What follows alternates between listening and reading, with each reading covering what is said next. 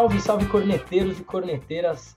Tá começando o episódio 14 do Corneta. Sejam bem-vindos. É o 14 porque na semana passada nós tivemos problemas técnicos. Alô, obrigado Vivo aí pela é, é, consideração com a minha internet na entrada do feriado, deixando os colegas aqui secos. Não conseguimos subir o programa, ele ficou datado. Então estamos aqui de volta nesse dia 22, sexta-feira, suposto carnaval para mais um corneta e hoje a gente está o trio completo, olha que gostoso. Vem o feriadinho e a gente consegue gravar nós três. Estamos aqui, eu, o Bento e o Sampaio. Já deixa eu passar essa bagaça para vocês darem um salve e a gente passa pelo nosso menu de hoje. Salve, Samp. Saudade de você no programa, cara. Salve, salve, minha gente. Muito bom estar de volta. Muito bom estar com, com todos aqui, finalmente, né? Depois de um tempo. E é isso aí, vamos que vamos, pô. Bastante assunto para falar hoje. Vamos que vamos. Salve, Bento. Fala, galera. Não sei se é Power Trio ou Trio de meio de campo, mas vocês jogam sem volante, né? Então não, não sei se funciona. É... Cara, só vou falar, além do alô pra galera e, enfim, pra vocês também, falar que, meu, o, o fiel torcedor, o site fiel torcedor do Corinthians é a pior coisa que já inventaram e que, enfim, eu não sei, um clube desse tamanho podia investir um pouquinho mais de dinheiro para melhorar o seu serviço, o seu acesso e, enfim, até eventualmente fazer um aplicativo, que não é uma ideia genial, assim, é uma ideia básica.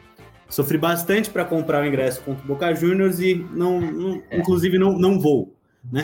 Cara, fazendo jus ao nome do podcast já de primeira aqui. Já, é, eu, eu, vou aproveitar, não, eu, vou, eu vou aproveitar para falar um negócio que eu falei. Inclusive, eu mandei isso aí pro pessoal da Bandeirantes na saída do jogo com o Cali na, na outra semana. E os colegas, um abraço para o Capriotti, que esteve aqui com a gente, é, fez questão de, de, de, reportar a minha denúncia, digamos assim. Porque na saída do jogo, cara, o segundo jogo, com o Guarani foi assim, com o Cali também, que a polícia e o Corinthians estão fechando a saída pela Radial Leste para quem vai sentido, é, tanto sentido Corinthians Itaquera, do metrô, quanto Arthur Alvim, que é a estação é, depois sentido centro estão fechando a Radial Leste e forçando a galera a ir num, num, num, trajeto único. E o bagulho virou uma zona do cacete. E olha, eu tive o prazer de uma cena maravilhosa que foi falar com um dos, dos funcionários lá da, da, da, Arena Corinthians, um dos rapazes de coletinho, que ficou muito contente quando eu disse: pô, o bagulho tá ferrando vocês, tá ferrando a gente, ferrando todo mundo. O cara olhou para mim com uma cara de alívio e falou: meu irmão, tu entendeu tudo porque a galera pulando a grade, é, torcendo a grade no meio para conseguir passar pelo, pela radial, o bagulho virou uma bagunça, cara. Então, assim, o Corinthians é o único time que consegue sair da privatização do, do daquele negócio da Omni lá no Fiel Torcedor e cagar mais ainda a organização do estádio. Os caras mostraram que eles não sabem nada de organizar jogo. É impressionante. Todo jogo é a mesma coisa, velho. É, antes da gente cair nesse looping eterno de reclamações ao Duílio e à diretoria do Corinthians aqui, porque se deixar a gente vai é, até amanhã. Posso reclamar um pouquinho da. Fui no jogo do, do, Santos agora no fim de semana, também peguei uma fila na entrada. Se quiserem, posso reclamar um pouco também. atrás. É, o corneta, corneteiro é foda, né, velho? Não tem o que fazer. É, mas é isso, o torcedor no Brasil é. Né, Maltratado. Né? Futebol, no, no circo do futebol, o torcedor é o palhaço. Teve aquela faixa, né, que levaram uma vez falando isso, não esqueci. Mas é, é, é complicado, bicho. É complicado ser torcedor de, de estádio e Não. estádio nesse país. Não, e assim, agora até o torcedor de sofá tá se ferrando, né? Porque é uma quantidade de streaming para assistir o jogo, uhum. você não sabe onde é que você assiste, bicho. Se é na, Pô, é, na Amazon, saudades. na HBO, tem uma saudade da Globo né? dominando tudo, assim, que puta, não, não vou te dizer, cara. Monopóliozinho é bom demais, né? Nossa não senhora. Não tem como negar que não consegue ser pior do que o Campeonato Paulista com o Silvio Luiz, bola e carioca, né? Isso aí é, é, Agora, cara, é, é, na, na, no quesito faixas excelentes, é aquela que vale sempre lembrar, né? Diretoria Jim Carrey, nas melhores faixas de feitas por torcidas em protesto de todos os tempos. é, bom, galera, vamos ao nosso menu do Corneta 14, depois eu faço aquela onda de recados de sempre. Hoje, no nosso primeiro bloco, a gente vai falar um pouco sobre os treinadores é, nos grandes clubes do Brasil. A gente teve a notícia curiosa, para dizer o mínimo, da chegada do Mano Menezes ao Internacional nessa semana. Uma semana de atualização aí nas avaliações do trabalho do Paulo Souza no Flamengo. Tivemos o Flamengo e Palmeiras que empatou em 0x0 é, nessa última quarta-feira, então tem também alguma coisa aí do jogo para a gente falar. E o Vitor Pereira, que vem numa sequência, empatou com o time ultra reserva da base da base na, na, na quarta-feira também com a Portuguesa do Rio de Janeiro. Algo que diz mais sobre as prioridades dele do que concretamente sobre o trabalho em campo. É, a gente vai discutir, me parecem corretíssimos. E vamos falar também no nosso segundo bloco é, um pouquinho desses jogos da, da semana: Flamengo Palmeiras, Santos na Copa do Brasil, Corinthians na Copa do Brasil, São Paulo, dá para passar um pouquinho por tudo. E a prévia da rodada no Campeonato Brasileiro, que tem nada mais, nada menos do que Corinthians e Palmeiras, Palmeiras e Corinthians, na verdade, no sábado na Arena Barueri. Tem Bragantino e São Paulo, Santos e tem bastante jogo, mas a gente vai, obviamente, focar no, no derby, que é o jogo quente do final de semana. E no terceiro bloco a gente vai fazer uma rodadinha, um giro de notícias por coisas que, como a gente ficou duas semanas é, é, para voltar, vamos passar um girozinho de algumas notícias dessa última semana que ficam de surpresa para o final. Então, galera, aqueles recados. Para você que está assistindo o programa no YouTube do Esporte News Mundo, você vai lá, se inscreve nesta bagaça, deixa seu like, ativa o sininho para receber as notificações do canal e é, acessa lá o esportenewsmundo.com.br para você é, receber notícias do seu clube. Se você está assistindo, ouvindo, né, pelo Spotify, pelo Apple Podcasts ou por outros agregadores, você segue o podcast Corneta, compartilha esta bagaça com todo mundo. E é, última linha de recadinhos, se vocês lembram, o Corneta é agora é patrocinado pela Estrela Bet, tá certo, minha gente?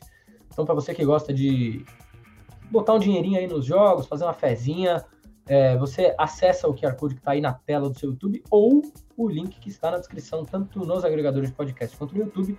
Vai lá que você tem um bônus é, no seu primeiro depósito de até 20 reais, tá certo? E é, odds espetaculares. Alguma hora a gente vai conseguir fazer o quadrinho de odds aqui para a gente brincar um pouquinho é, de palpites. Vamos ver quem que sai melhor, né? Não pode falar o, o, o logo lá da, da outra agência de esportes que é divertido. Alô, Denilson.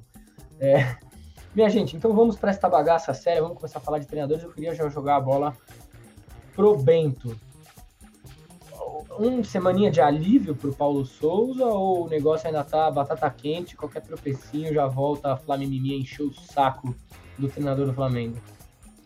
É, eu acho que se tivesse perdido ontem, ia ser. Ia ser batata quente, cara. Até porque ele fez opções que foram opções dele, né? O fato do Hugo tá no gol e o Hugo tem uma saída de bola realmente tenebrosa, assim.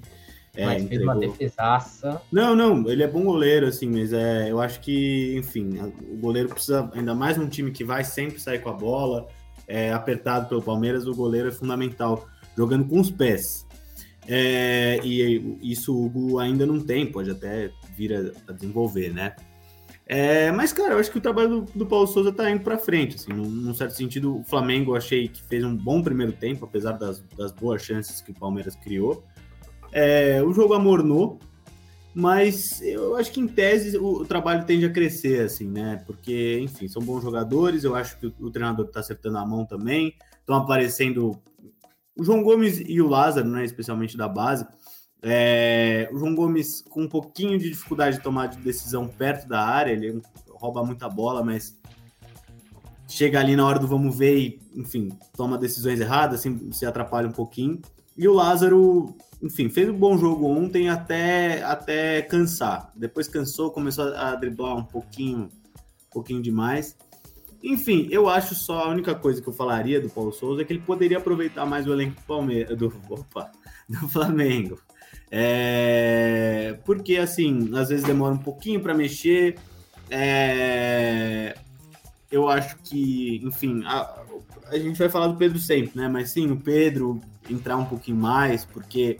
Até porque o Gabigol não tá numa fase muito boa. Então, enfim, ele pode ser chato, pode reclamar e tal, mas é, é, é o que há, mano. Tem um reserva bom pra caramba no, no, no, no banco e, enfim, ele tem. tem o Gabigol tem no jogo na, na quarta-feira, tomando cartão amarelo depois do fim do primeiro tempo, enchendo o saco dos juízes. O Gabigol tem uns dias que tá com a cabeça não sei aonde, meu. É, e enfim, ele tá se movimentando pouco e tal. Mas agora, o time do, do, do, Flamengo, acho que é uma questão muito mais de encaixe de peças do que necessariamente do trabalho, né? Você tá falando de time que tá jogando com William Arão e Davi Luiz. é uma zaga complicada, assim, né? De, abre, deixa muito espaço. Eu acho que a lateral direita ainda é um problema. Mas outros acertos. O, o, o Thiago Maia, por exemplo, tá jogando muito bem. É, enfim, a dinâmica com Everton Ribeiro, Gabigol e Arrascaeta começa a, a né, ganhar caldo de novo. O Bruno Henrique machucado, mas tá para entrar. Enfim, eu acho que, cara, o, o Paulo Souza tá, tá aos pouquinhos também conquistando os jogadores e acho que a torcida, é, que inclusive no dia lá da manifestação não, não falou dele, né? Foi, foi em cima dos jogadores, o que de alguma maneira alarga as costas do treinador. É, eu acho que, assim, é mais ou menos isso, né? O Felipe Luiz ontem fez uma partidaça e foi um duelo com coisas boas e coisas mornas. E você, Santos? Para onde você está vendo o caminho do Paulo Souza um dos portugueses no Brasil. Olha. Lento, avança ou não? Eu acho que o caso do Flamengo é, é complicado, porque tem muita coisa ali para além do treinador, né? Aquelas matérias que saíram recentemente, enfim, falando um pouco dos bastidores e tal, muito bem, muito bem apuradas, inclusive. É, acho que, se não me engano, foi o pessoal do Globo Esporte, né, que fez aquela matéria. É, mas eu acho que ele tá tentando, tá fazendo o que ele pode. Hum, acho que tem problemas ali que são difíceis até de, de um treinador resolver, porque não são simplesmente problemas é, de ordem tática. São problemas de ordem de, de vestiário, para um treinador recém-chegado fica complicado, enfim. Eu acho que é. Aos poucos ele vai, ele vai tentando. O caso do Pedro é, é, é, é um que, enfim, a gente não, não, sempre acaba falando disso, né? Mas é muito difícil de não falar sobre um jogador desse nível jogando tão pouco, né? O Pedro, acho que jogou 34 minutos nos últimos cinco jogos, pelo que eu vi aqui numa estatística, e é muito pouco para o jogador do nível dele. O Gabriel, é, por, por, pior que seja a fase, é muito difícil colocar ele no banco, né, desse time do Flamengo, pela, pela idolatria que ele tem, pelos status que ele alcançou e tal. Mas a impressão que dá é que o Flamengo tem um elenco um pouco uma montagem de elenco um pouco estranha, não muito equilibrada. Enfim, ele tá buscando alternativas, tá jogando com três zagueiros, mas aí tem a zaga que, né, como o Bento falou, às vezes joga com uma zaga formada por William Arão e, e Davi Luiz.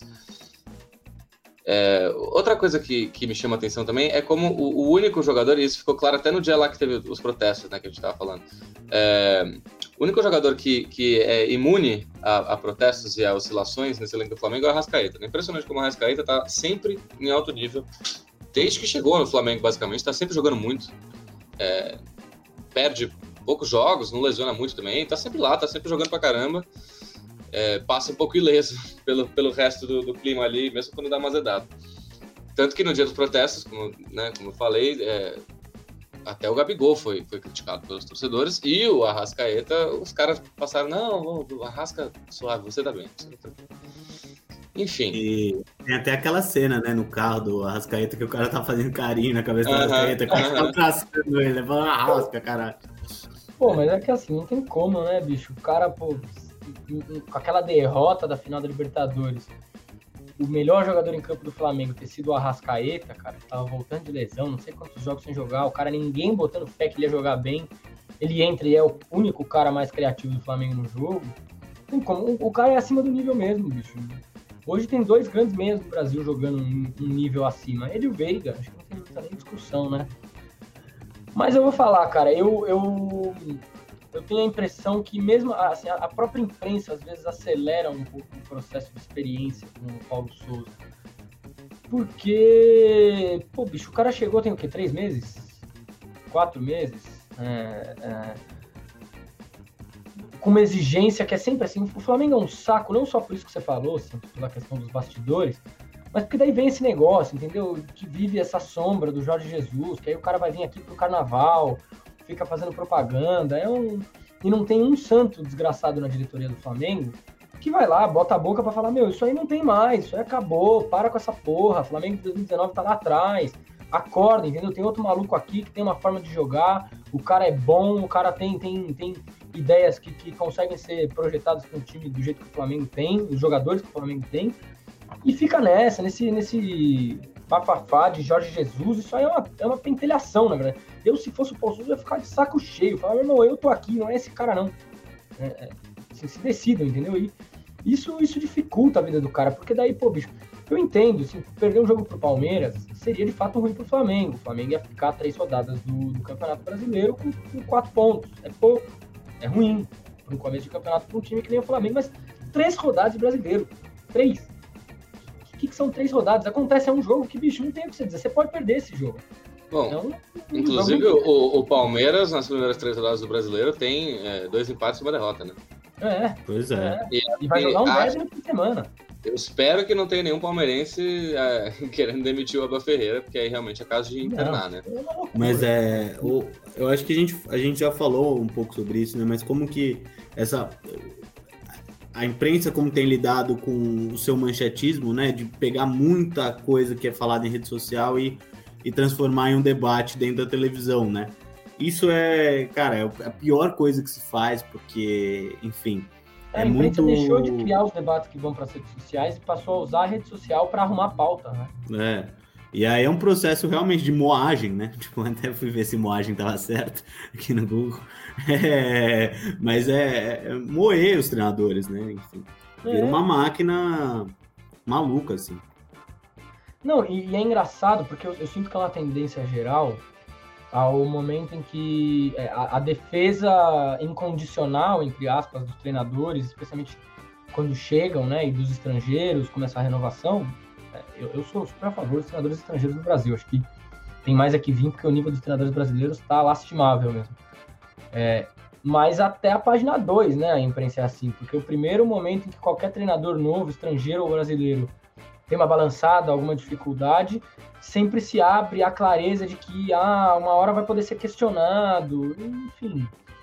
É, e, pô, bicho, é muito cedo para qualquer coisa, eu acho ainda, no, no, em, em, termos de todos os times mesmo. Para mim é muito cedo para avaliar qualquer chegada de treinador, porque o campeonato estadual não avalia nada, a Libertadores tem duas rodadas, vão entrar na terceira na semana que vem, o Campeonato Brasileiro vai entrar na, na terceira rodada agora, né? O Flamengo e Palmeiras com um jogo adiantado da quarta, mas vamos entrar na terceira rodada do Campeonato Brasileiro. Tem muito trabalho a se avaliar, né? E tem muito treinador para se provar ao longo do ano. O Paulo Souza, o, o Mohamed no Galo, é, o, o, próprio Fabian Bustos no Santos, o Rogério Ceni no São Paulo, o VP no Corinthians, Luiz Castro no Botafogo, um monte de cara que vai ter que provar o que vai ser capaz de fazer no primeiro ano de trabalho. Agora, especialmente os times que contrataram treinadores estrangeiros, se terminarem a temporada com o segundo treinador, eu acho, é, a não ser em casos extremos de bicho, o time tá ali em penúltimo do campeonato, se não terminarem os anos com seus treinadores, eu acho cagada.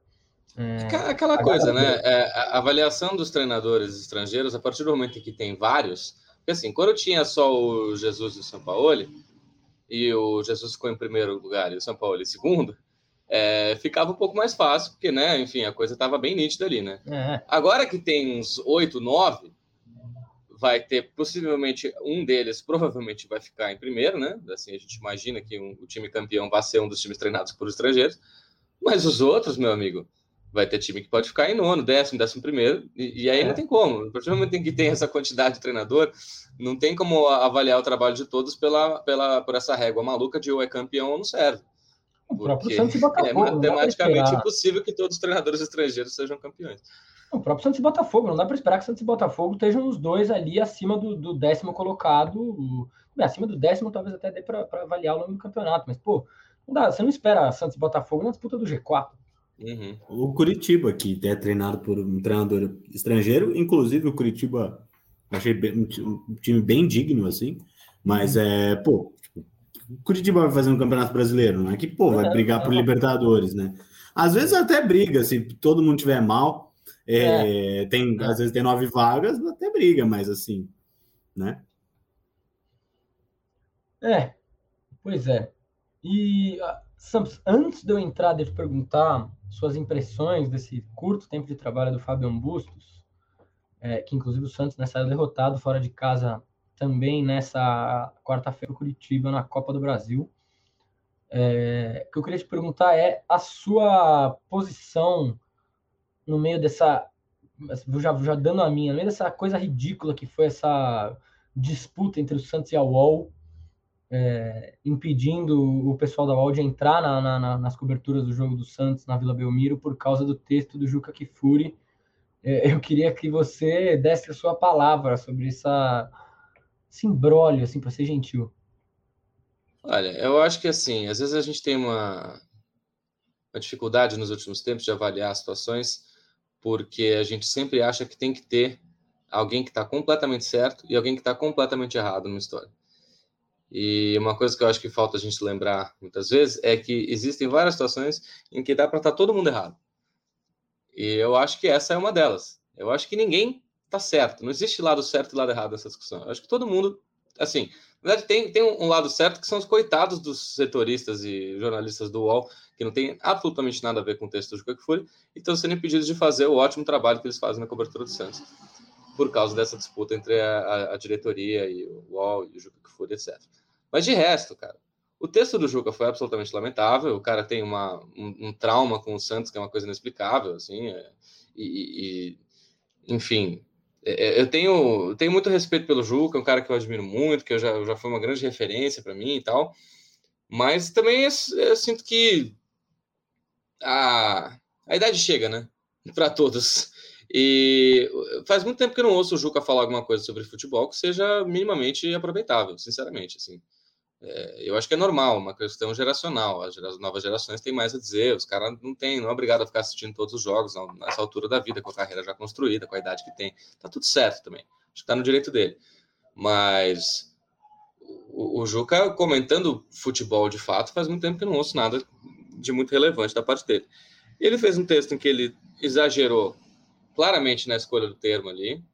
É, não sei se foi para caçar clique, não sei qual que foi, para gerar polêmica. O fato é que gerou uma repercussão muito maior do que deveria ter gerado, porque você vai ver ali no, mesmo no Twitter, os últimos posts do blog do Juca, é tudo umas dezenas de, de curtidas e retweets ali, não sei o quê, e esse, de repente, é uma explosão. Então, assim, em termos de, de cliques, de gerar engajamento, foi um grande, foi o maior sucesso do Juca que foi nos últimos nem sei quantos anos, né, esse texto. Porque o fato é que as notas do blog dele não vinham sendo muito, muito lidas, muito debatidas, não era uma coisa que estava né, com grande relevância no, no, debate esportivo. Dei uma travadinha aqui, mas voltei, não sei se atrapalhou o áudio, espero que esteja tudo bem. Tudo ótimo. É, ele fez um texto ruim, com uma escolha de termo equivocada, que por mais que não tenha sido a intenção dele, ofendeu muita gente. A, a torcida do Santos se sentiu desrespeitada, eu acho que com alguma razão. É, acho que não custava nada ele pedir desculpa e se retratar e falar, ah, não foi isso que eu quis dizer, mas é, também já soube desde o começo que ele não, não iria fazê-lo. E aí a diretoria do Santos foi lá e tomou uma atitude totalmente é, impensada, me parece, muito pouco, muito mal planejada, muito muito intempestiva, um pouco para responder à grita da torcida no Twitter, para não ficar feio com a torcida, para demonstrar uma força ali, ah, respeitem o Santos. Não, uma bobagem também. E tomou essa medida totalmente bizarra de impedir a galera do UOL, de modo geral, de entrar. Só que aí, a partir do momento que você faz isso, aí mesmo é, é aí que o Juca não vai pedir desculpa mesmo, entendeu? Então, é, eu não sei muito bem qual é o objetivo. Para além de, de agradar é, e aplacar os ânimos da torcida, ou colocar a torcida, essa, essa raiva da torcida é, para junto de si, não vejo muito por que a diretoria do Santos teria feito isso. Porque agora a situação está num impasse que me parece um pouco difícil de resolver, porque o Juca não vai pedir desculpas. É, e a diretora do Santos, agora que tomou essa medida drástica e, e, e bizarra, não, não, vai poder voltar atrás também, sob o risco de, né, da, da tal torcida que eles tanto estão querendo agradar, falar que eles se acovardaram, que eles recuaram, etc. Então, eu não sei. Eu acho que está todo mundo errado. A, a, a, vítima da situação são os jornalistas do UOL, que não o Juca Kfouri. E não vejo muito por onde resolver essa, essa história, sinceramente. Assim. É, é um negócio. Assim, é, é, eu concordo com você, assim, no geral. Eu acho que você também pegou o ponto que é importante, assim, né? Que tem um lado certo, que é dos, dos outros setoristas do, do Santos da UOL, que estão sendo impedidos de fazer o trabalho deles. Né? Que aí, aí das, das três pontas, tem uma ponta, das, das duas pontas, tem um miolo ali que foi afetado por uma treta desnecessária. Assim, eu entendo a intenção do Juca, o texto, acho que errou feio na mão.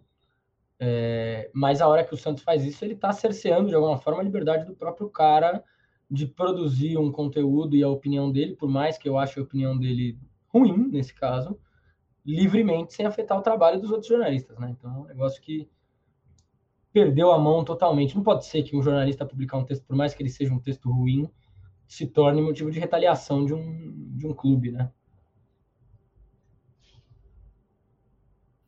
É, assim, só para vocês já falaram tudo, assim, só não, só para dizer que, assim, ao fim e ao cabo foi uma ode ao, ao grande Santos Futebol Clube, né? Mas eu acho Sim. que o Juca foi muito infeliz na maneira como ele colocou, até porque desrespeito os jogadores estão lá, tipo, e enfim, estão ralando também. E, enfim, nenhuma torcida quer ouvir isso de si mesma, né? E acho que é um pouco injusto alguém alguém dizer é, se você é ninguém ou se você é alguém, né? Acho que também não é o Juca que tem esse, esse direito de dizer. É, mas, enfim, a situação toda é bastante esdrúxula, né? É, é. Bom, vamos então, para a gente já ir matando o bloco de treinadores, pegar os dois últimos nomes aqui para a gente tratar hoje. Queria passar rápido, porque eu acho que o tema do dia não é o Vitor Pereira, mas eu já queria jogar para você, Bento. É... Você me xingou muito porque eu estava muito preocupado antes do começo do brasileiro e depois do jogo com o Always Red. Mas os últimos três jogos são bem claros uma absorção do time de elementos da ideia do Vitor Pereira, é, que melhoraram drasticamente alguns, algumas coisas do time. Ainda tem uma série de problemas, porque também, se não tivesse, eu ia achar bastante estranho mas tem alento ali, né, nesse trabalho do Corinthians de certas coisas que irritavam a torcida na forma do time jogar antes do, do, do Vitor Pereira, né? É que assim, o que, que me incomoda é corneta pela corneta, né? É assim, é... O, o problema é o Corinthians precisaria de um tempo para absorver ideias novas. O time é um time com muitos jovens e muitos velhos, não existe um meio termo, até alguns jogadores que têm 25, 26 anos, mas isso não é maioria. É, então, assim, tanto para esse time crescer, ele vai precisar de tempo e vai precisar que o, o, o, os jovens comecem a, a, a, reagir aos estímulos que os, que, que os mais velhos dão, né? Eu acho que a grande diferença de você ter caras como William, Renato Augusto, etc, etc, etc, é que esses caras podem fazer do Queiroz, é, Mantuan, todo esse pessoal evoluir, né? Eu acho que é, é, acho que é um pouco essa a proposta do elenco do Corinthians, assim. É, mas isso precisa de tempo. O que eu acho que o, o Vitor Pereira faz é que o time já se transforma ao longo do jogo, o time já tem é, novas ideias, já tem uh, um lado direito mais forte por causa do Mantuan, mas o Mantuan atuando quase como um ala às vezes, né? Ou caindo por dentro, com movimentos interessantes. Então, acho o, o trabalho do Vitor Pereira tem riqueza para o tempo que ele, que ele tem aqui no Corinthians. Eu acho que, é, não sei qual vai ser o, o, resultado disso exatamente, mas ele vai ter uma prova de fogo no, no sábado. Não tem como o Corinthians não vencer o clássico esse ano e a torcida fica maluca com isso, acho que até com alguma razão. É, mas também não pode ser tudo perdido é, no sábado, né? Mas tem coisas que se ele não fizer, eu acho que, que, vai, que vai valer a crítica, assim, né? No sentido de que é, vai precisar se defender do Palmeiras. Você está falando alguma coisa? Não, não. É, é, de fato, vai precisar se defender do Palmeiras. É, é, cara, eu vou falar que na, na quarta-feira eu fiquei um pouco irritado com o Casagrande. Ah, não, é complicado mesmo. Porque ele passou o jogo inteiro pedindo a entrada do Luan. a torcida lá em Londrina também pediu a entrada do Luan mas tratando como se 2022, fosse... gente, entrado, pedindo Luan, caramba. Pois é, pois é, cara. Assim, é, e, e, e, eu vou falar que eu relevei bastante esse resultado contra a Portuguesa. Um pela escalação que ele entrou, que para mim foi corretíssima, e ele tomou uma escolha, e depois da entrevista dele ele foi bem claro com isso, e eu acho que isso é importante. É, o cara vai ter uma sequência de Palmeiras e Boca Juniors e ia jogar um jogo com a Portuguesa do Rio de Janeiro. O time reserva poderia tropeçar, o reserva do reserva, um monte de moleque da base? Poderia. Um tropeço seria um tropeço que impediria o Corinthians de vir jogar em casa e matar o jogo ou revirar algum placar? Acho muito difícil. Então, o... assim, achei, achei esse 1 um a 1 um goleada, cara. O... Não, eu acho que poderia ter sido melhor, assim, mas é também uma cobrança de situações de jogo que não, não são. Não é uma cobrança de tipo assim, porra, cara, como assim você não, não ganhou da Portuguesa? Não, você tem que entender o momento, entender que ele pôs Sim, um claro. moleque, que claro que tem coisa que poderia ser melhor, que na hora que você está falando do jogo você aponta, você fala, mas isso não significa a desgraça do trabalho. O Xavier falhou no gol, falhou feio, é um negócio que é, é já dá para ver nos últimos jogos que o próprio Vitor Pereira precisa pegar alguns desses garotos. E ele falou sobre isso. Para mim, a, o grande saldo do jogo, na verdade, foi ele deixar claro as prioridades dele, que ele vai ter que rodar esse elenco o ano inteiro. E um segundo elemento é, ele falou sobre o elemento dos meninos da base. Ele falou, bicho, eu preciso que esses jogadores cresçam. Porque se eles não crescerem, nós não temos um elenco para segurar o ano. Sim, claro. Então, assim, isso o... já dá um sinal enorme do que vai ser o trabalho do cara. Enorme. O... E também, assim, entrou com Ivan, Beleze, Robert Renan e Xavier, né? Pensando nos principais defensores. Além dos laterais também, mas esses eram mais experientes. É, cara, tipo, isso, meu, esses caras não têm entrosamento e, assim, Robert Renan e Beleze acabaram de sair da Copa São Paulo, então são jogadores que vão, que vão ter dificuldades, né? O Xavier já deveria ter alguma maturidade, mas é um cara que tá sem ritmo de jogo porque nem o Silvinho, nem o Vitor Pereira, nem o Mancini utilizavam, e ele também não aparece no, no, num jogo depois de tanto tempo ficando fora e faz, faz besteira, né? É, então, assim, eu acho que. Em casa, eu acho que ele poderia muito bem com o time reserva, mas aí ter um, um ou outro dos, dos, titulares ali no banco. Renato Augusto, William, Roger Guedes, para caso o jogo fique mais difícil mesmo assim. Sim, é isso, reserva, não pode perder. Não tá pode perder. Não pode é, perder. Não pode, não pode perder a vaga, claramente, mas, mas é, é, raro esses momentos de teste, assim, né? Por exemplo, São Paulo foi pegar o Juventude. Não tem teste, não tem respiro. É Juventude em Caxias do Sul, jogo chato pra cacete. É, o Santos pegou Curitiba também. É, não é um jogo que você pode brincar, bicho. Não dá. A Copa do Brasil vale uma grana. É... Mas, assim, para mim, isso me, me, me, me, me interessou da entrevista dele. Dele deixar claro que ele vai usar os moleques da base. E vai tentar dar corpo e dar experiência um pouco melhor, é, um, um pouco mais de calma, de concentração para esses jogadores novos.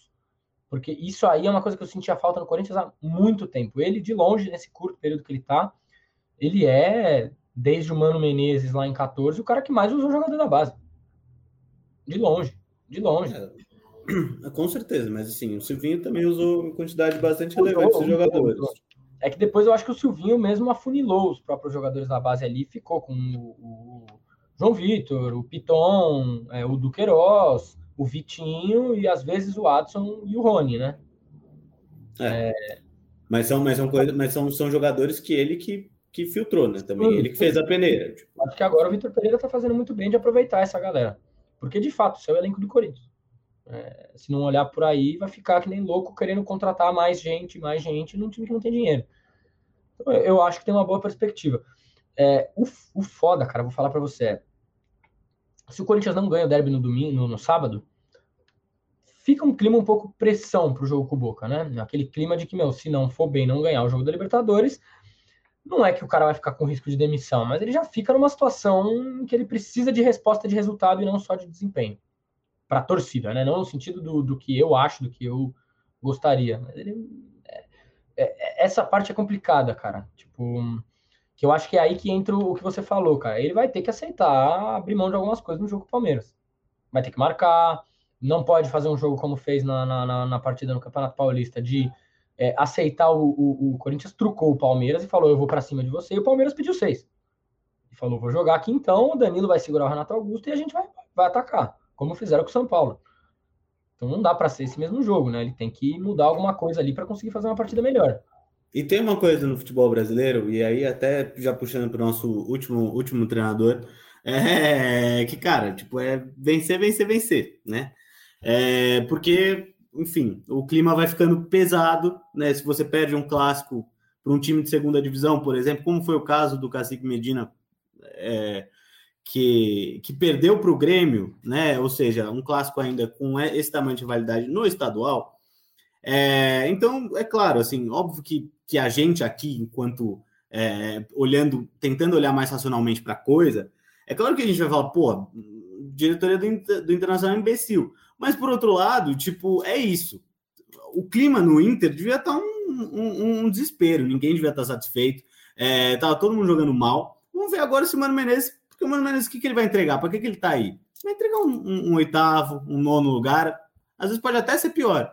Mas o que, que o Cacique Medina estava tendendo a entregar? Cara, uma, um, um, um, um, clima péssimo, que talvez fosse o Inter fosse perdendo, perdendo, perdendo, perdendo, e pudesse estar brigando é, na zona de rebaixamento no final do ano. É, assim, não é que eu acho o Mano Menezes para assumo do treinador de futebol, Mas para agora, é o que o Inter precisa. É, é, é, isso que eu ia te perguntar. Não tem nenhum nome melhor do que o Mano Menezes que o Inter pudesse pensar no mercado. Não estou falando de contratar um cara que é, é Paulo Souza, Vitor Pereira, Abel Ferreira, um cara para um trabalho, porque não dá Cara, eu penso em um nome. Eu penso em um nome, Odair Helman. Assim, pronto. Mas aí, o João falou Renato outro dia. É... O único homem que poderia salvar o Internacional é Renato. É, ia dar muito certo. A torcida do Inter ia ficar feliz pra cacete se a gente chamasse o Renato Gaúcho, né? Ia ser um momento, um momento mágico pra torcida do Internacional. É que às vezes eu, eu fico achando, gente, que é, é, a gente ainda tem uma coisa que na cultura do futebol brasileiro, eu acho, às vezes que, que é curioso, porque por um lado a gente frita treinador com uma facilidade imensa, por outro, a gente faz isso exatamente porque a gente, talvez, porque a gente superestime um pouco o, o papel e a importância do treinador. É como se uma mudança de treinador fosse mudar absolutamente tudo, sendo que às vezes tem outras coisas, outros fatores ali envolvidos. Assim, esse, esse elenco do Inter é, é mal montado, é envelhecido, é um elenco um pouco estranho, um pouco desconjuntado, ainda tá, enfim, contratou vários, vários caras novos, ainda tá é, ainda estão se ambientando, ainda estão entrosando, etc. Eu não sei, é fato que o trabalho do Cacique Medina era horroroso, é, é, é difícil, situações em que é difícil, porque é, não, era difícil pensar em manter um cara que estava fazendo um trabalho tão ruim. Mas também é difícil pensar que qualquer um que venha vá melhorar muito a situação, porque qual que vai ser a, a grande diferença, no fim das contas? Os métodos de treinamento do humano vão ser melhores? É, talvez o que, o que dê para melhorar seja justamente que o Mano tem uma relação melhor com o vestiário, com o elenco, que os caras corram um pouco mais por ele. Mas, mas de resto, eu, eu não vejo muito onde. É, é, como se a troca de treinador fosse mudar um time da água para o vinho instantaneamente. E eu acho que às vezes tem outras coisas aí envolvidas que são mais até de longo prazo, né? Porque é, é sempre mais fácil tocar o treinador, porque é um cara que você joga, né? Demitir um, contrata outro, beleza reformular um elenco é uma coisa que demora muito mais tempo, mudar uma diretoria é uma coisa que só acontece de tantos em tantos anos. Mas é como se a troca de treinador fosse uma panaceia para resolver problemas que às vezes é, não tem a ver com a troca de treinador.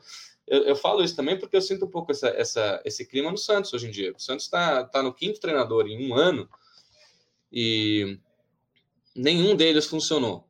Né? O, o Ariel Roland não funcionou, aí o Fernando Diniz não funcionou, aí o Carilli, sabe, funcionou um tempinho, não funcionou mais. Teve o Jesualdo, que foi um desastre. É, o próprio o, o Carilli funcionou um tempinho, depois deixou de funcionar, e agora já tem gente pedindo para demitir o Bustos, porque depois de 5, 6 jogos estão achando que não serve. É... é... isso é foda, cara. 5, 6 jogos avalia o quê? Vai pegar os 5, 6 é, jogos então. do, do E de fato que nesses 5, 6 jogos o Bustos é, cometeu erros, fez escalações equivocadas, fez substituições equivocadas. É, não é, não é assim. É, uma coisa é a gente a gente precisa acertar um pouquinho a mão entre o que é a crítica, que é necessária, que é válida, a avaliação do trabalho, por mais que sejam poucos jogos, a gente já pode enxergar coisas ali e conversar a respeito. E outra que é falar que eh, chegar a partir disso na conclusão de que não serve, ter que demitir, que vai embora, que, né? Porque aí também o debate fica um pouco é isso, muito 880. Ou o cara serve ou ele, ou ele é horroroso. Enfim. É, claro. A impressão eu... que eu tenho do trabalho do Bustos até agora é que ele conseguiu fazer. É, ele, ele não está sendo teimoso, ele está testando coisas diferentes, ele está tentando achar um time, ele fez contratações, o elenco está um pouco mais encorpado. É... E por um lado a gente entende o, o, o, torcedor quando vê um primeiro tempo como que o Santos fez ontem contra o Curitiba.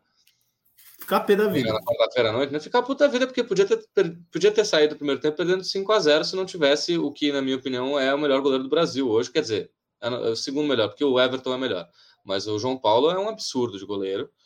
É, fez é, umas sete, oito defesas difíceis ontem. É, o Santos podia ter saído perdendo de 5 a 0 para o Curitiba ontem no primeiro tempo, que não seria nada de, de anormal.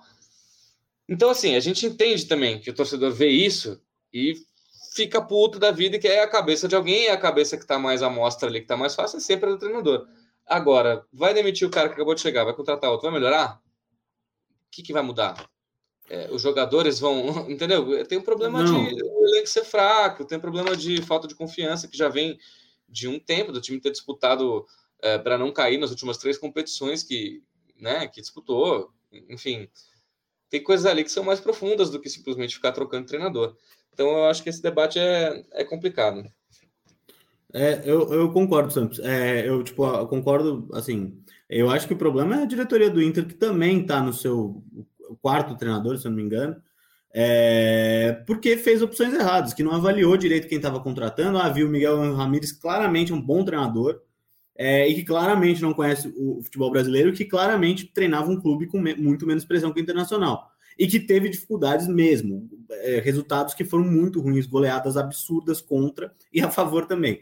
Mas é, eu acho que, assim, o fato, a diretoria errou é, ao, ao demitir e errou ao contratar também, né? Então, no certo sentido, quando você contrata um Mano Menezes da vida, você também está contratando um cara que reconhece mais o, o, ambiente do clube, não do clube, né? Mas o ambiente do futebol e que talvez isso facilite algumas adaptações, ainda mais precisando do, do resultado quarto domingo, quarto domingo, quarto domingo. Sim, é, sim, não, eu concordo. É que eu acho que é, é, curioso que a falta de planejamento das diretorias faça com que basicamente o Inter está desistindo da temporada em abril, né? É.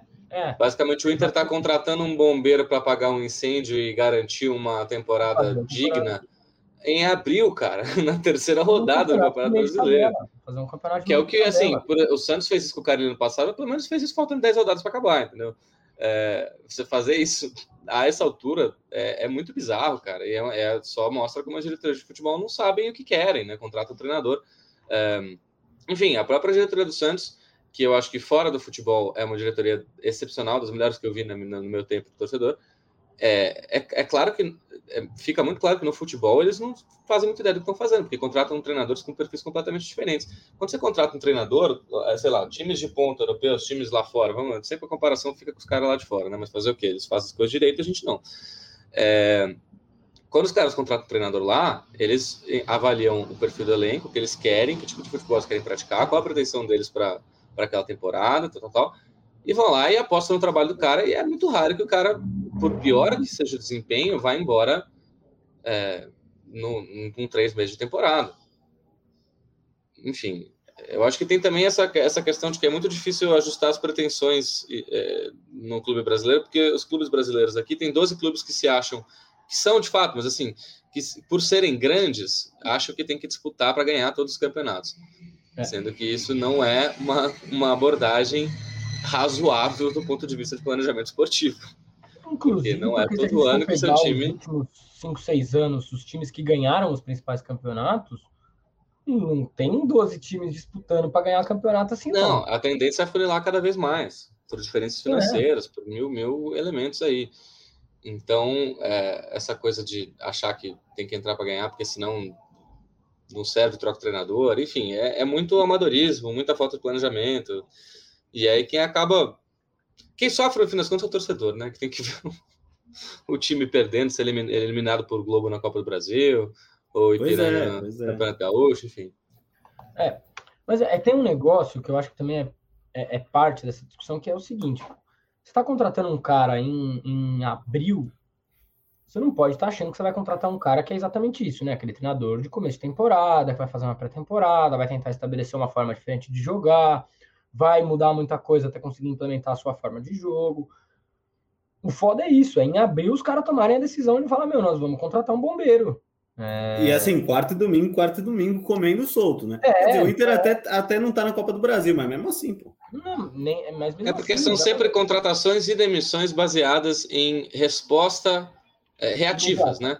Resposta imediata a coisas que estão acontecendo, e não um planejamento prévio para coisas que vão acontecer. É sempre, é sempre reativo. E aí é difícil funcionar. É.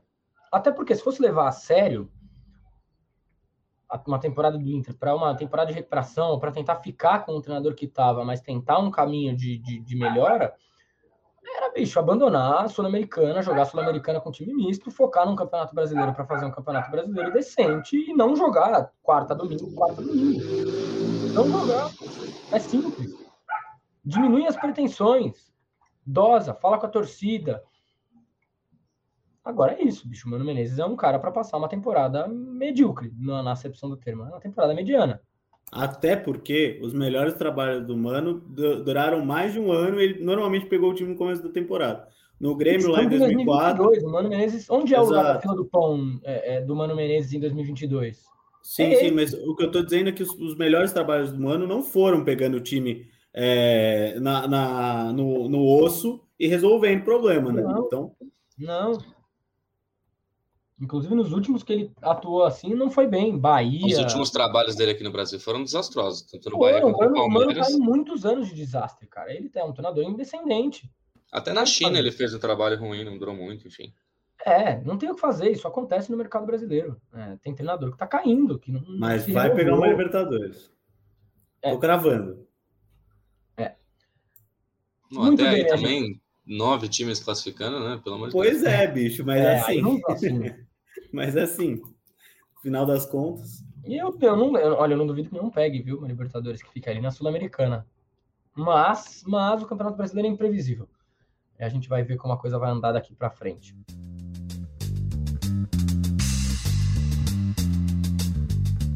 Muito bem, minha gente. Vamos então para o nosso segundo bloco do podcast Corneta 14 é, vamos passar um pouquinho pelos jogos dessa semana. O Sampaio já falou um pouco do Santos e Curitiba.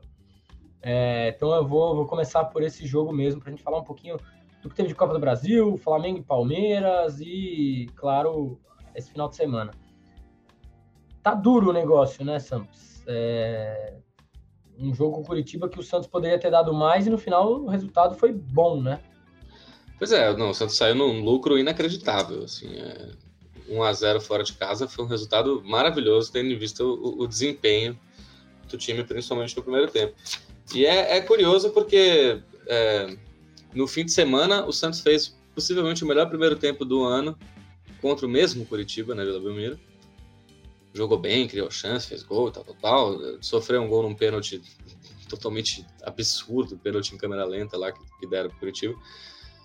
E aí, no meio da semana, vai jogar contra o mesmo time fora de casa e com outra postura completamente, abdicando de jogar, entregando a bola, enfim, é esse tipo de coisa também que dá margem para o torcedor ficar puto com o treinador, é, sem, eu acho que né, ficar pedindo demissão é um absurdo completo, como já falei, mas de fato, enfim, merece críticas porque é, é inacreditável você jogar contra o mesmo time no domingo e na quarta é, e fazer o melhor primeiro tempo do ano e o pior primeiro tempo do ano. Então eu acho que o Santos tem essa dificuldade muito grande ainda de encontrar algum tipo de regularidade de padrão de jogo, é, você vai ver um jogo do Santos sem saber o que vai acontecer naquele, naquele dia ali. Pode ser que o time resolva jogar direitinho e arranje um resultado legal, pode ser que o time jogue desastrosamente e, e, e arrisque tomar uma goleada histórica. É um time muito, muito, muito, muito irregular. Então é difícil de prever até o que vai acontecer, por exemplo, no jogo da volta. Pode ser que o Santos resolva encaixar seu jogo ali jogando em casa e, e passe, pode ser que enfim, não tem como saber. O Santos tem sido um time extremamente imprevisível e irregular, até dentro do mesmo jogo, capaz de fazer primeiros e segundos tempos muito discrepantes entre si, enfim. É, eu acho que é um começo de trabalho, tem bastante jogador novo chegando, eu acho que até, até certo ponto é, é, é, é justificável essa, essa, essa oscilação. Mas também tem coisas que não dependem de treinador, né? Então, assim, tem posições ali em que o Santos tem carências muito grandes no elenco, não tem jogadores enfim, lateral direito titular é o Matson, que é um cara, né? No, nos melhores dias é um cara razoável. Então, enfim, difícil. Difícil de avaliar até. Difícil de avaliar. É, acho uma avaliação complexa. E também, né, Sampos, assim, essa situação de você enfrentar, porque você enfrentar no Brasil, brasileiro Copa do Brasil e volta da Copa do Brasil em seguida o mesmo time, é uma situação chata, né? Porque isso vai criando também uma certa rivalidade, entre aspas, mas as disputas em campo elas se repetem, o jogo vai ficando mais pegado e perder uma primeira partida, mesmo que por 1 a 0 é, é chato, né? Porque, é, pô, eu achei que o Curitiba fez um bom segundo tempo, apesar de ter voltado para o jogo por causa de um pênalti absurdo. É, eu achei que o Curitiba, meu, tava ali, sim, tentando, né? No fim de semana, você disse. No fim de semana, exatamente. Sim, sim. E acho que, meu, isso vai criando uma certa tensão do jogo, né? Três jogos seguidos com o mesmo time é muito. Enfim, o Corinthians jogou ano passado Atlético Goianiense, brasileiro, Atlético Goianiense, Copa do Brasil, Atlético Goianiense, Copa do Brasil. E foi, assim, uma tortura pro torcedor corintiano. Então, assim, é, um, é, um, é uma situação que eu acho bastante complicada, assim, de encaixes, de coisas que é, vão, vão, vão repetidamente dando errado ou dando certo. É, de fato é difícil, cara. Não vai jogar três jogos seguidos com o Curitiba, né? O próximo jogo da volta é só dia 12 de maio. É... O Santos vai jogar com a América no domingo. E depois tem União La Calera, fora de casa, Sul-Americana e Clássico. Essa sequência do Santos é tensa, cara. Porque pega o América em casa no domingo, depois vai jogar na quinta-feira com União La Calera, aí, aí vai jogar com São Paulo como visitante, depois visitante de novo contra a Universidade Católica, e aí joga Cuiabá em casa para o Brasileiro e Copa do Brasil, é, Curitiba, jogo da volta na Vila Belmiro. É uma sequência chata, bem chatinha, cara. Para um time que está nesse nível de instabilidade, é uma sequência que tanto pode sair, é, pode sair bem misturada, né? Vitórias, derrotas ali no meio, tudo um pouco bagunçado. É, vai ser uma temporada dura pro Santos, cara. Agora, o jogo dessa semana que todo mundo estava esperando terminou 0 a 0 Um 0 a 0 que podia ter sido vitória do Flamengo, podia ter sido vitória do Palmeiras. E para quem estava assistindo ali de olho na tabela, nesse começo de campeonato, um pouco na moral para os jogos seguintes, né? o Galo olhando para os dois como os dois rivais que provavelmente vão disputar o título brasileiro, um empate está ótimo. O Corinthians, que está ali na frente na tabela no campeonato nas duas primeiras rodadas, e pega o Palmeiras no fim de semana. Um empate, terceiro tropeço do Palmeiras no campeonato, chegar para jogar um clássico com dois pontos em três jogos, também está muito bom, né? Para o clima do derby no final de semana, o resultado de ontem foi maravilhoso para o corintiano. E para o Palmeiras começa um, um, momento um pouquinho mais. O time precisa de alguma resposta, né? É, assim, só rapidamente sobre o jogo. O jogo foi morníssimo, teve alguns bons momentos, mas o jogo foi meio chato, chato, chato. É, eu acho que até sim, mas também é, eu, o Palmeiras ele ia definitivamente alcançar algum, algum limite físico, pelo menos. Não sei se de futebol, mas o Palmeiras fez, se matou no Paulista, se matou no Mundial, e acho que tá pagando um pouco o preço disso, porque a temporada é muito longa e ao mesmo tempo é curta, né? A temporada termina é, no comecinho de novembro, se eu não me engano, então as, as competições estão encavaladas mesmo. Eu acho até que o Palmeiras já se deu bem na Libertadores, vai passar tranquilo, mas no brasileiro tem sentido, né? Especialmente nos jogos fora de casa. Eu acho que o jogo do Ceará, particularmente, acho que foi um pouco ressaca do título paulista. O Ceará estava muito atento e aconteceu. O jogo contra o Goiás já, já foi mais, uh, mais lento, assim, né? É, jogo fora também. Eu não sei, eu acho que o Palmeiras também, ontem o Abel tirou o quarteto de frente para preservar para o jogo do Corinthians. E pode ser que o time entre inteiro também, mobilizado pelo jogo, mobilizado pela torcida. É, eu acho que a probabilidade, assim, acho, acho que o resultado para o Palmeiras do empate contra o Flamengo não foi exatamente ruim. Acho que se tivesse perdido, é, não só pela pontuação, mas acho que chegaria um pouco mais cambaleante. Mas o, Abel foi lá para empatar. É, é, e, e conseguiu. Que o Palmeiras não perca para o Corinthians, né? Porque se perder para o Corinthians, aí viram dois resultados ruins. Não, claro, mas assim, estou considerando tabela, que. Não no sentido do trabalho do Abel, sim, nem, sim. Nenhuma, nenhuma loucura dessa, mas no sentido de tabela mesmo. É, não, eu tô considerando a ida, a ida ao derby, ela, tipo, acho que o Palmeiras, enfim, se satisfez com o empate também. Não acho que, que foi uma, um empate traumático, né? Enfim.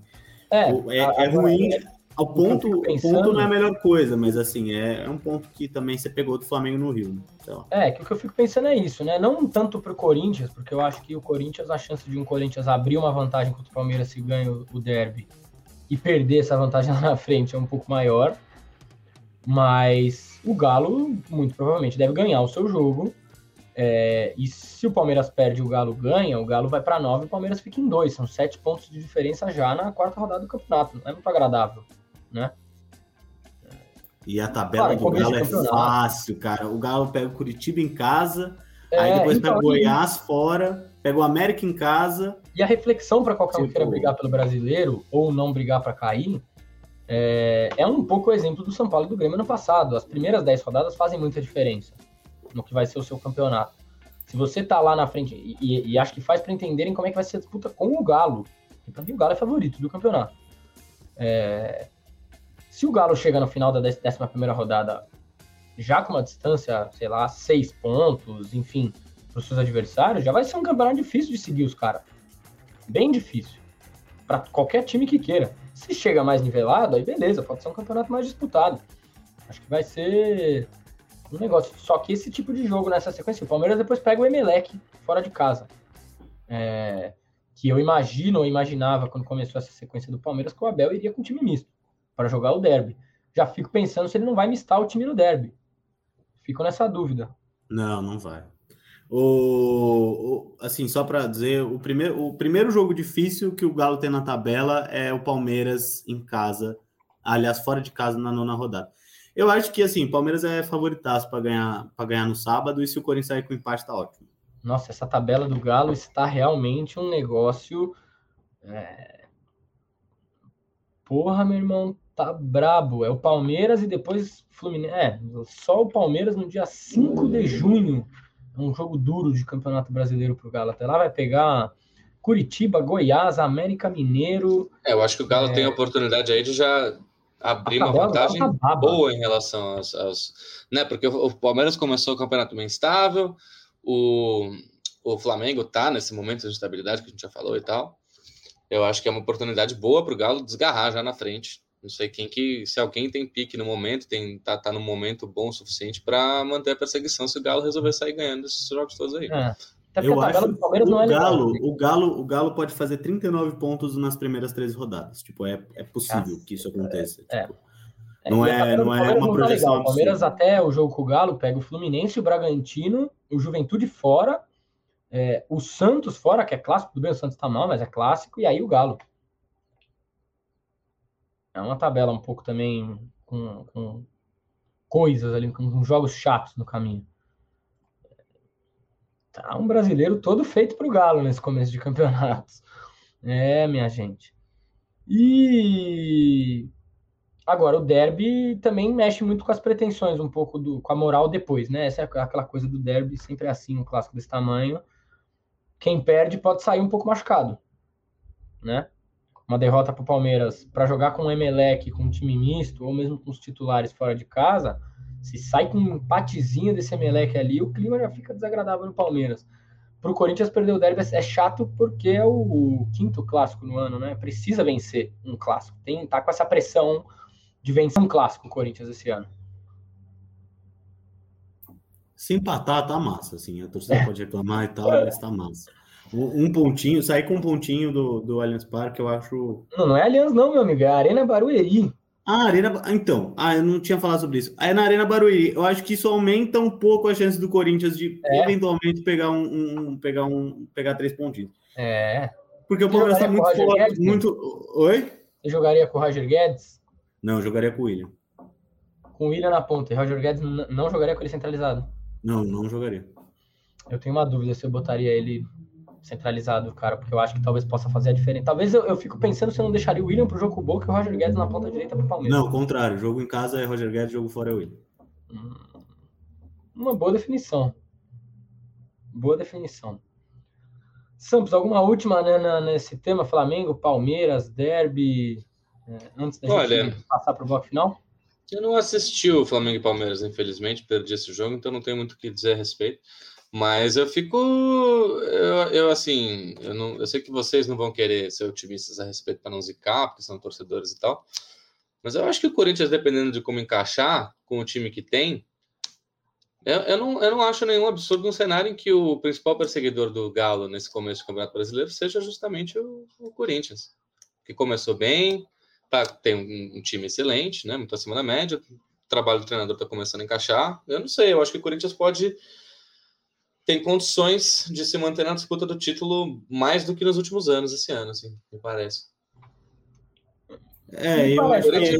Corinthians e o São Paulo, eu acho que são duas apostas de times para para manter uma perseguição aí nesse começo de campeonato. Eu, eu diria que o São Paulo também pode surpreender. São Paulo fora de casa, né? O São Paulo vai perder, velho. Assim, honestamente, é. numa boa. Paulo, tipo, melhorar o, tricolor, casa, tricolor paulista não vai para frente, não, cara. Não, se melhorar assim... como joga fora de casa, não tem disputa nenhuma de nada. Nada. É, é temerária a situação de São Paulo.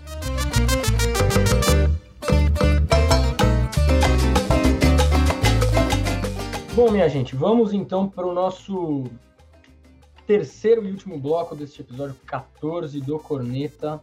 É, a gente vai fazer um giro de algumas coisas que ficaram pelo caminho nas últimas duas semanas, é, algumas notícias. Eu queria começar.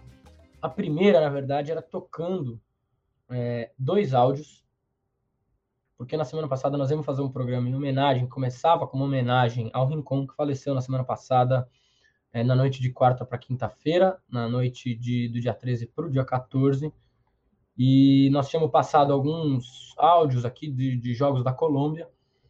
Então eu vou começar primeiro com o gol do Rincon na Copa do Mundo é, de 90 contra a Alemanha, que levou a Colômbia para as quartas de final. É, um belo gol do Rincon. E depois eu vou passar um gol dele numa goleada histórica contra a Argentina, na Argentina, em que ele fez dois gols e a Colômbia ganhou de 5 a 0 da Argentina no Monumental de Nunes, cara. Um jogo é, que o torcedor colombiano definitivamente não vai esquecer. Então vamos ouvir aí é, esses dois gols do Rincón. Por derecha, mete el pelotazo largo, la pelota viene para Olivaski, la para con el pecho, este la metió larga para Feller, se va Feller por la punta izquierda de la cabeza, mira por dónde, mira por dónde, se mete con el cortó la pelota a Lionel, Lionel la saca al medio para el bendito Fajardo, camina el bendito Fajardo con ella, la tocó por el pie, Valderrama, no domina el pie, Valderrama, la juega, atención, se voltea el pie, Valderrama mete la pelota para Freddy Rincón, la pelota llegando para Rincón, para Valderrama, para Freddy,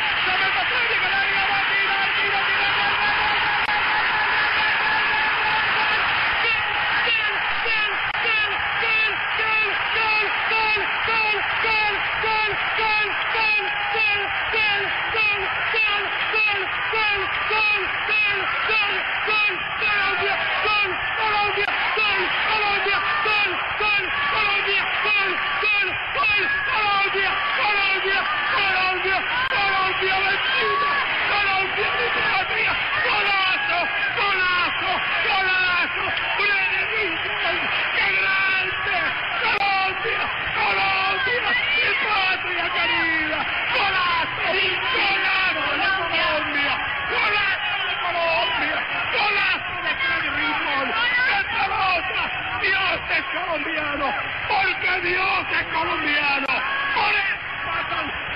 Porque Dios es colombiano. Por eso pasan estas cosas. Golazo de Freddy, sin todo el partido. Estamos en la Copa Mundo. No nos han echado de la Copa Mundo. Estamos en la Copa Mundo. En solo un minuto, en solo un minuto pasamos de la agonía de éxtasis. Dios, cómo te amo. Dios, cómo te amo. Dios, cómo te amo. Colombia otra vez adentro en los octavos de final de la Copa. Gol aos 39 do segundo tempo. Antes de eu passar o primeiro gol da Colômbia no 5 a 0 com a Argentina, eu queria ler um texto do Eduardo Galeano que nós lemos também. Eu coloquei depois no, no programa que não saiu. O texto chama Gol de Rincon. Foi no Mundial de 90. A Colômbia tinha jogado melhor do que a Alemanha, mas perdia por 1 a 0 e já estavam no último minuto. A bola chegou ao centro do campo. Ela procurava uma coroa de cabeleira eletrizada. Valderrama recebeu a bola de costas, girou, soltou-se de três alemães que o chateavam e passou a Rincon. E Rincon a Valderrama, Valderrama a Rincon, sua e minha, minha e sua, tocando e tocando, até que Rincon deu alguns passos de girafa e ficou sozinho na frente do goleiro Wilner, o goleiro alemão. Ilgner fechava o gol. Então Rincon não bateu a bola. Acariciou-a. E ela deslizou suavezinha pelo meio das pernas do goleiro. E foi gol. Galeano sempre genial nas suas palavras. Então eu vou tocar aqui agora o gol de 1 a 0 de é, Colômbia 5, Argentina 0, eliminatórias para a Copa. Uma baita goleada com dois gols do Rincon. Vamos lá. Saltando primero Morelli, dejando al pibe, Valderrama arrancando el pibe, el pibe se queda con el esférico, para donde está destapado ahora el tren, la pidió el tren, también la pidió Rincón, Rincón, ¡sí, Colombia! ¡sí, Colombia! ¡Gol!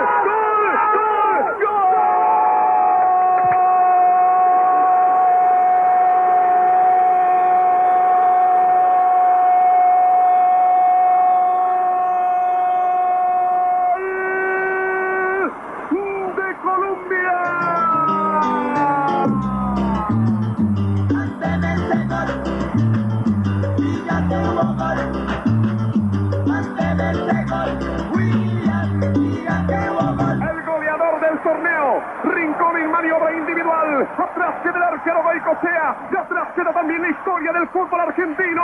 Colombia más cerca de Estados Unidos. 94. É, minha gente. Golaço. Grande Rincon.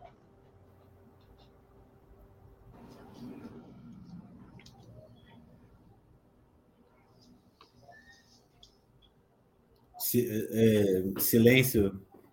Silêncio em respeito, em em respeito ao, ao craque Rincon. Mas, cara, eu tenho, eu tenho uma, uma, uma relação particular com o Rincon, que até querendo compartilhar aqui com vocês, até escrevi no meu Twitter sobre isso outro dia, porque o Rincon jogou no meu time, né? O Rincon jogou no Santos em 2001. E, e é engraçado porque é uma passagem que não é nada marcante, não ganhou grandes títulos, não, né? Enfim, não teve grande impacto, é um time do Santos um tanto quanto esquecível.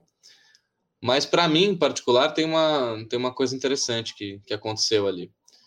Porque aquele Santos de 2000, 2001 foi aquele em que o Marcelo Teixeira, na época presidente do Santos, resolveu falir o clube, contratando um monte de, de medalhão inútil.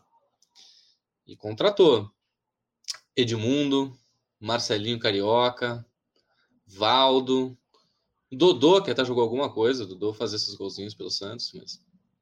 E o Rincon. E é isso, o Marcelinho não jogou nada, o Edmundo não jogou nada, o Valdo não jogou nada, o Dodô jogou alguma coisa.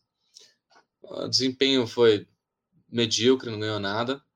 Mas o Rincon jogou muita bola, porque o Rincon era cracaço. E não tinha essa. Ele, ele meteu a faixa ali, capitão do time, jogava pra caralho. E era bem na época que eu tava começando a frequentar estádio. Né? Eu fui nos meus primeiros jogos de futebol ali para. Acho que o primeiro que eu fui foi em 98, no 99, 2000, estava começando aí um pouquinho mais. 2000, 2001 já estava indo bastante com meu pai. Então vi o Rincon no estádio algumas vezes. E não estava muito ligado ainda. Aquela época que você já vê os jogos, você já acompanha, você já tem camisa e tal, mas eu não estava ligado que posição que o Santos estava do campeonato direito, se estava disputando título, se não estava. Eu curtia ir no jogo, fazer festa no estádio, estava começando a me apaixonar por esse, por esse negócio. E o fato é que o único que jogava bola naquele time do Santos era, era, o, era o Rincon. O Viola estava naquele time também. É, Então, o primeiro craque de bola que eu vi jogando o que sabia jogar no estádio foi o Rincon. Então, ele de alguma forma se tornou um, um pouco um ídolo pessoal para mim, apesar de não ter tido uma passagem muito marcante pelo Santos. Ele foi, é isso, o primeiro, primeiro cracaço que eu vi jogar na minha frente, ele em carne e osso, foi o Rincon. Então, sempre tive um carinho muito especial por ele. E, enfim, esse time do Santos, né, como eu já falei, quebrou o clube. O Santos ficou devendo dinheiro para todos, inclusive o Rincon, por anos e anos depois. E aí foi todo mundo embora. Em 2002 teve que subir um monte de moleque da base e jogar na mão do Leão e falar, pelo amor de Deus, não caia para a segunda divisão. E deu no que deu, né? Deu no, no possivelmente o dia mais feliz da minha vida, 15 de dezembro de 2002. Mas Alô, um É abraço pro. Rogério que marca o Robinho tem, correndo tem a para ver trás. tanto com a minha, meu início nos estádios, quanto com o melhor time do Santos que eu já vi na minha vida, porque foi por causa de contratações como a dele e desses outros craques que não jogaram nada, ao contrário dele, que o Santos foi obrigado a montar o time de moleques que foi campeão em 2002. Muito bem. Ricardo que- Teixeira sempre presente, né? Uma coisa. Mas não, esse é o Incrível. Marcelo Teixeira. Que não, Marcelo não, é, não é nem parente, mas é o mesmo tipo de. É, é de bandido igual. gente. É. Pois é. É, Minha gente, feitas as homenagens, se o Bento quiser falar mais alguma coisa aí, mas feitas as, as homenagens ao Rincon. Não? Então, Ah, até posso um outro- falar, mas é que semana passada acho que eu já falei, aí, enfim, né? É. Pois é. Minha gente, feitas porque realmente a, a, gente doeu bastante a, a morte do Rincon.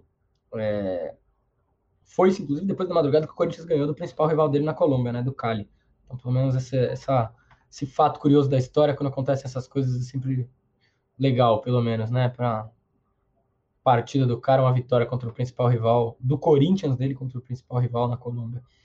É, agora, o outro tema que eu queria falar, eu vou tocar um áudio aqui, é, mas antes de tocar, eu queria que a gente comentasse um pouco, porque, cara, eu achei do caralho o que a torcida do Liverpool fez na ensacada que eles deram no Manchester United no minuto 7 da partida, é, aplaudindo e cantando pelo Cristiano Ronaldo, jogador do Manchester, que perdeu né, nessa semana, no começo da semana, um, o filho dele é, nasceu, eram gêmeos, né? Um menino e uma menina, e o menino faleceu no nascimento, o Cristiano Ronaldo não jogou, e a torcida do Liverpool é, fez ali um gesto bacana, né, cara?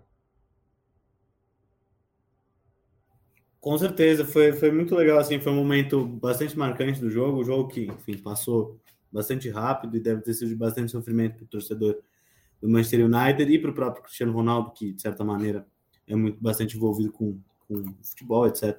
Mas é, enfim, um momento muito muito marcante, né? E é legal que, enfim, dois rivais que se odeiam, né? O Liverpool e o Manchester United se odeiam. A torcida do Liverpool tenha tido essa grandeza de, enfim, respeitar o momento é, difícil do, do, do, jogador do rival, né? Então, enfim, acho que é uma. Um, foi, foi, foi muito legal, assim, ainda colocar no, no principal canto da torcida do Liverpool. É, né? o You Never Walk Alone. O próprio. Então foi, foi, foi muito legal.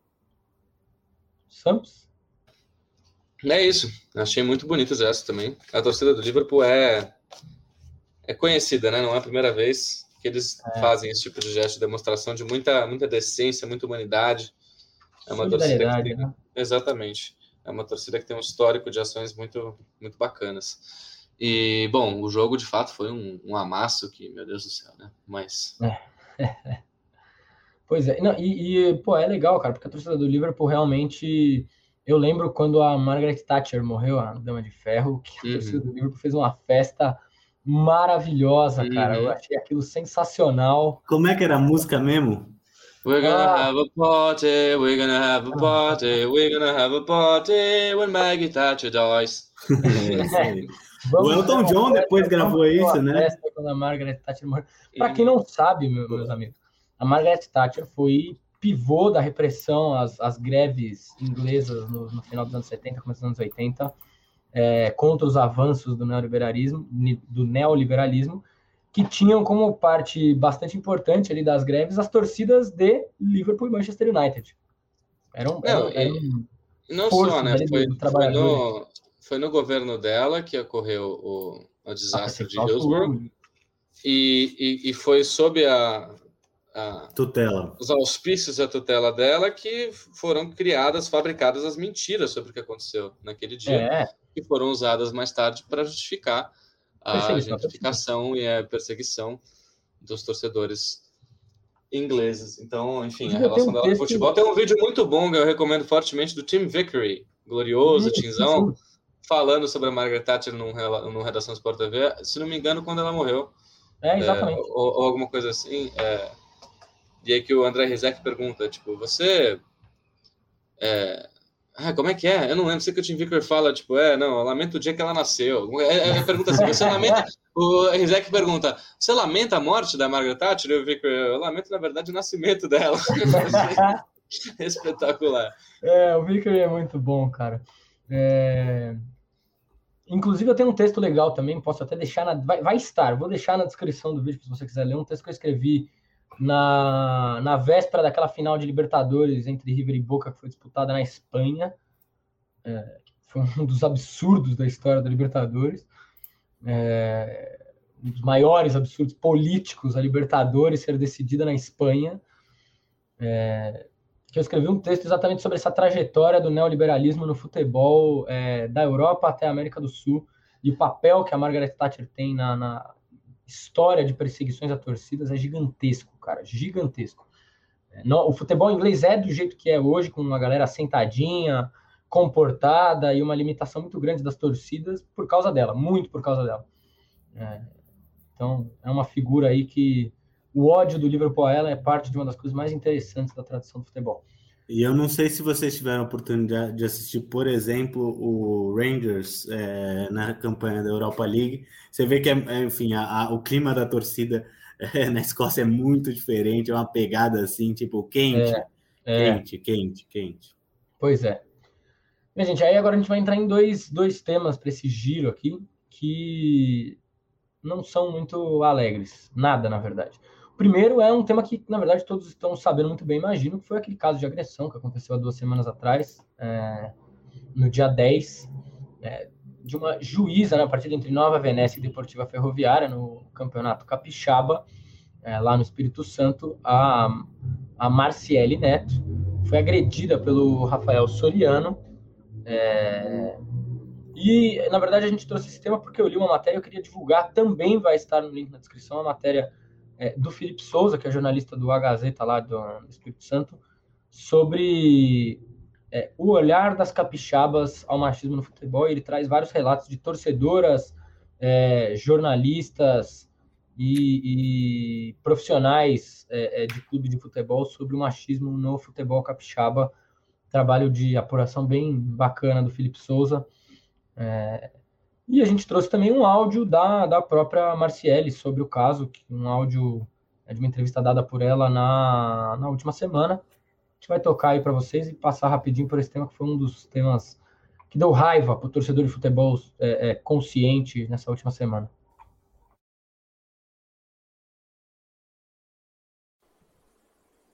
Fala galera, meu nome é Marciele, sou assistente da Federação Capixaba e da CBF. É, e foi comigo que aconteceu o episódio lamentável de ontem, onde no jogo de Nova Venécia versus Desportiva Ferroviária, o técnico da equipe visitante acabou no intervalo da partida invadindo o campo e após muitas palavras grosseiras acabou acabou me agredindo com uma cabeçada. É, é, acabou pegando no, no meu rosto, no meu nariz. É, e claro, a gente não, não espera por isso, e agradeço aos meus amigos no meu grupo de arbitragem que estava comigo no momento, a Federação Capixaba por todo o apoio, minha família os meus amigos por, por viverem o dia a dia comigo e ver a minha dedicação e também a todo o apoio que eu estou recebendo aí nas redes sociais. Né? Eu espero que, que não fique impune, que a justiça seja feita. Muito bem. O próprio jornal corta o final do vídeo dela. Não encontrei o vídeo inteiro, mas é isso, as palavras é, da Marciele Neto. Cara, foi um negócio que é impressionante que a CBF não toma nenhuma posição com nada, deixa na mão da federação em ponto. É... Parece que é um negócio que assim, passa duas semanas, a gente está falando isso agora, isso aí já é um tema morto, né, na imprensa esportiva. É impressionante como a repercussão no, no, dia foi bastante ampla e poucos dias depois já parece que o assunto já foi esquecido, né? E é o tipo de coisa que não deveria ser esquecida, que deveria seguir sendo pauta, que deveria seguir sendo cobrado até que se chegue a algum tipo de, de, de resolução, enfim, de consequência. É, o Soriano foi demitido, né? O, o agressor, o, é. o, treinador, o Rafael Soriano. Pelo menos isso agora. Demitido é uma coisa, esse cara devia ser banido do futebol, né? Esse cara devia ser é. preso. Enfim, por mais que a gente não queira aqui ser punitivista, né? É, é é difícil às vezes a vida do, do não punitivista. Mas, pô, cara, a verdade é que esse cara tinha que sofrer consequências um pouco mais, um pouco mais sérias do que apenas, né, perder o emprego, enfim. É, é, que é isso, né? A gente não quer ser punitivista, mas no final das contas a gente está falando de uma da mesma justiça que é, deixou passar uma definição absurda de estupro culposo, né? Que é um dos maiores absurdos judiciais que eu já ouvi falar na minha vida. Não, sei lá, acho que a, a, primeira notícia que a gente tem do futebol de, é, é, do Espírito Santo é uma notícia dessa, né? Enfim. E é. é uma cena terrível. E eu duvido que esse cara fosse capaz de dar uma cabeçada se fosse o Anderson Daronco na frente dele. Tudo bem, peguei um caso extremo, né? Mas é no sentido assim, pô, é, é muito. É muito. Assim, né? Muito criminoso mesmo. Uma cena muito, muito bizarra que a gente teve que que assistir, assim. Pois é. é. Acessem lá na matéria no link do, do Felipe Souza. Tem relatos realmente é, importantes das pessoas saberem, né? É, de uma série de jornalistas, torcedoras. É, isso, se estende para as torcidas, não é uma questão dos treinadores, só do, do aspecto dentro de campo. As torcidas hoje em dia ainda são muito, é, muito, muito machistas no geral. Acho que o crescimento do futebol feminino colabora para isso, mas se a gente também tiver uma visão embelezada de que é, o crescimento do futebol feminismo faz dosar totalmente o machismo das torcidas, seria uma ilusão besta, bem besta. Bom, e para a gente fechar, eu só vou ler a manchete que eu peguei do ge.globo, é uma matéria é, da redação, e vocês me digam o que vocês acham é, dessa informação. Tribunal suspende medidas cautelares que impediam UEFA e FIFA de punir clubes fundadores da Superliga. Juíza decide a favor de federações internacionais e nova audiência ocorrerá em junho. O UEFA apoia, o UEFA anunciou apoio ao manifesto a favor dos modelos atuais de ligas nacionais. Sem palavras. Isso aí, né? Pois é. É, é, é, é, impressionante, né? Aí, bom, quem comemora é o, o querido Florentino Pérez, né? O Paulo Guedes do futebol internacional. E seus pares, né? E seus pares, claro. Claramente. É, bom, minha gente, com um programa um pouquinho mais alongado, uma hora e vinte de programa, é, a gente vai encerrando aqui o episódio de número 14 do podcast Corneta. Vamos fechando as nossas cortinas. O Bento quer dar a sua última declaração antes da gente ir embora? Diga aí, meu cara. Não, que a gente não falou da aposentadoria do D'Alessandro, né? Então só. Pois é. Só vou, vou, enfim, né? Ressaltar que foi um dos melhores meio-campistas que eu, que eu assisti. Claro, não em, em termos gerais, mas sim, um cara que eu, eu, não consigo ter raiva, mesmo tendo sido sendo o jogador insuportável que ele sempre foi. Então, enfim. Isso aí. Pois é. E fez gol na despedida, né? Fez gol na despedida. Muito bem. Santos, dá seu último sinal aí pra galera antes da gente encerrar, então. É isso, minha gente. Satisfação fazer parte mais uma vez desse programa maravilhoso. Em breve tem mais. E o da Alessandra é daqueles personagens que, que, que, fazem falta, né? Justamente aquele cara que você odeia amar, ama odiar, aquela coisa, o cara chato pra caramba, o cara joga muita Vamos bola, odiar. o cara monopoliza é, monopoliza as atenções, sempre que ele está em campo, tudo gira em torno dele, seja a bola, seja a, arbitragem, enfim, um cara que é muito personagem muito magnético, muito interessante. E acho que é sempre é sempre triste quando um personagem desse desse quilate se aposenta, né, encerra sua carreira no futebol. Então fica aqui meu também meu, meu salve, meu respeito pelo pelo D'Alessandro. Muito bem, minha gente. Então, para a gente fechar aqui, fechar as cortinas do Corneta 14, se você está assistindo o programa pelo YouTube do Esporte nos Mundos, você se inscreve no canal, ativa o sininho, deixa o seu like, seu joinha nesta bagaça é, e vai lá no esportenosmundo.com.br para se informar sobre o seu time.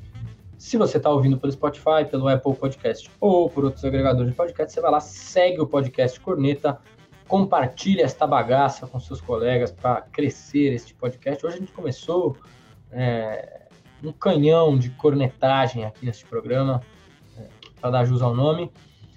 E é, é, isso, estaremos de volta na semana que vem. É, e estamos juntos, minha gente. Se cuidem neste carnaval aí, neste pseudo-carnaval, né? Não dá para chamar de carnaval de verdade. E até semana que vem.